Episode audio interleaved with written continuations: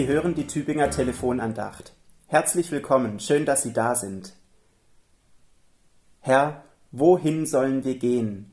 Du hast Worte des ewigen Lebens. Als Jesus das gefragt wird, da hatte er gerade eine lange, eine wirklich sehr lange Rede gehalten. Wie lang kann man denn jemandem zuhören, während der eigene Magen knurrt? Meine Güte, was muss dieser Mensch fasziniert haben? Da wird man ganz demütig, so als jemand, der immer wieder auf einer Kanzel steht.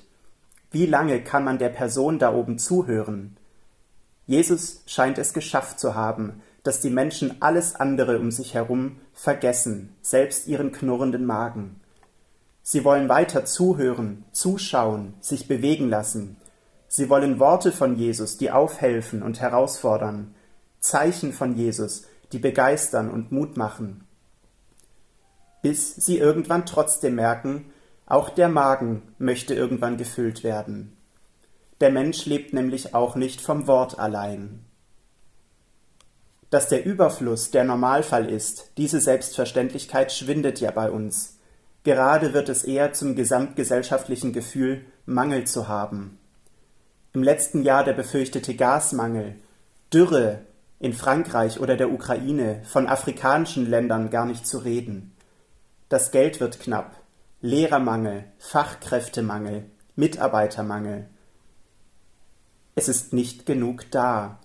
Wir mussten vielleicht auch mal wieder merken, dass unsere Kraft auch Grenzen hat, dass wir am Ende sind oder kurz davor, dass wir nicht genug Zeit haben oder Geduld für unsere pflegebedürftigen Verwandten, für unsere Kinder, für die tausend zusätzlichen Jobs in Beruf und Alltag, die immer mehr und niemals weniger werden. Ein Gefühl der Überforderung, des Ausgelaugtseins. Und wenn dann nicht gerade ein Urlaub vor der Tür steht, die Möglichkeit, den Pausenknopf zu drücken, bevor es wieder volle Kanne weitergeht, wenn weit und breit kein Aufatmen, keine Tankstelle in Sicht ist, was macht man dann? Manchmal bleibt nichts anderes übrig, als einen Schritt nach dem nächsten zu gehen. Erst die eine kleine Herausforderung, bevor ich mich der nächsten widme. Und es hilft, wenn ich mich mit anderen zusammentue, mein Leid klage und wir uns gegenseitig stützen. Allein der Eindruck, da sieht jemand, wie es um mich steht und was ich gerade brauche. Herr, wohin sonst sollen wir gehen? Das fragt Petrus mit vollem Magen und mit vollem Herzen, denn er hat gerade das Wunder der Brotvermehrung erlebt. Jesus schenkt dabei nicht nur warme Worte, sondern auch frisches Brot. Von Jesus bekommen sie nicht nur was auf die Ohren, sondern er kümmert sich auch um ihre alltäglichen Bedürfnisse. Das wenige, das da ist, reicht für alle. Jeder bekommt genügend ab, keiner bleibt auf der Strecke. Keine Erfahrung, die wir in jeder Sekunde unseres Lebens haben dürfen. Mangel und Sorge um den nächsten Tag, die gibt es. Aber für den Moment erfahren wir Ermutigung, einen Trend, der aufwärts zeigt. Herr, wohin sollen wir gehen? Du hast Worte des ewigen Lebens, damit sie Leben in Fülle haben. Brot, Kleidung, ein Dach über dem Kopf, Zuversicht, Hoffnung, füreinander Dasein. Einen Gott, der größer ist als jedes kleinliche und doch so menschliche, ich schau erst mal nach mir selbst.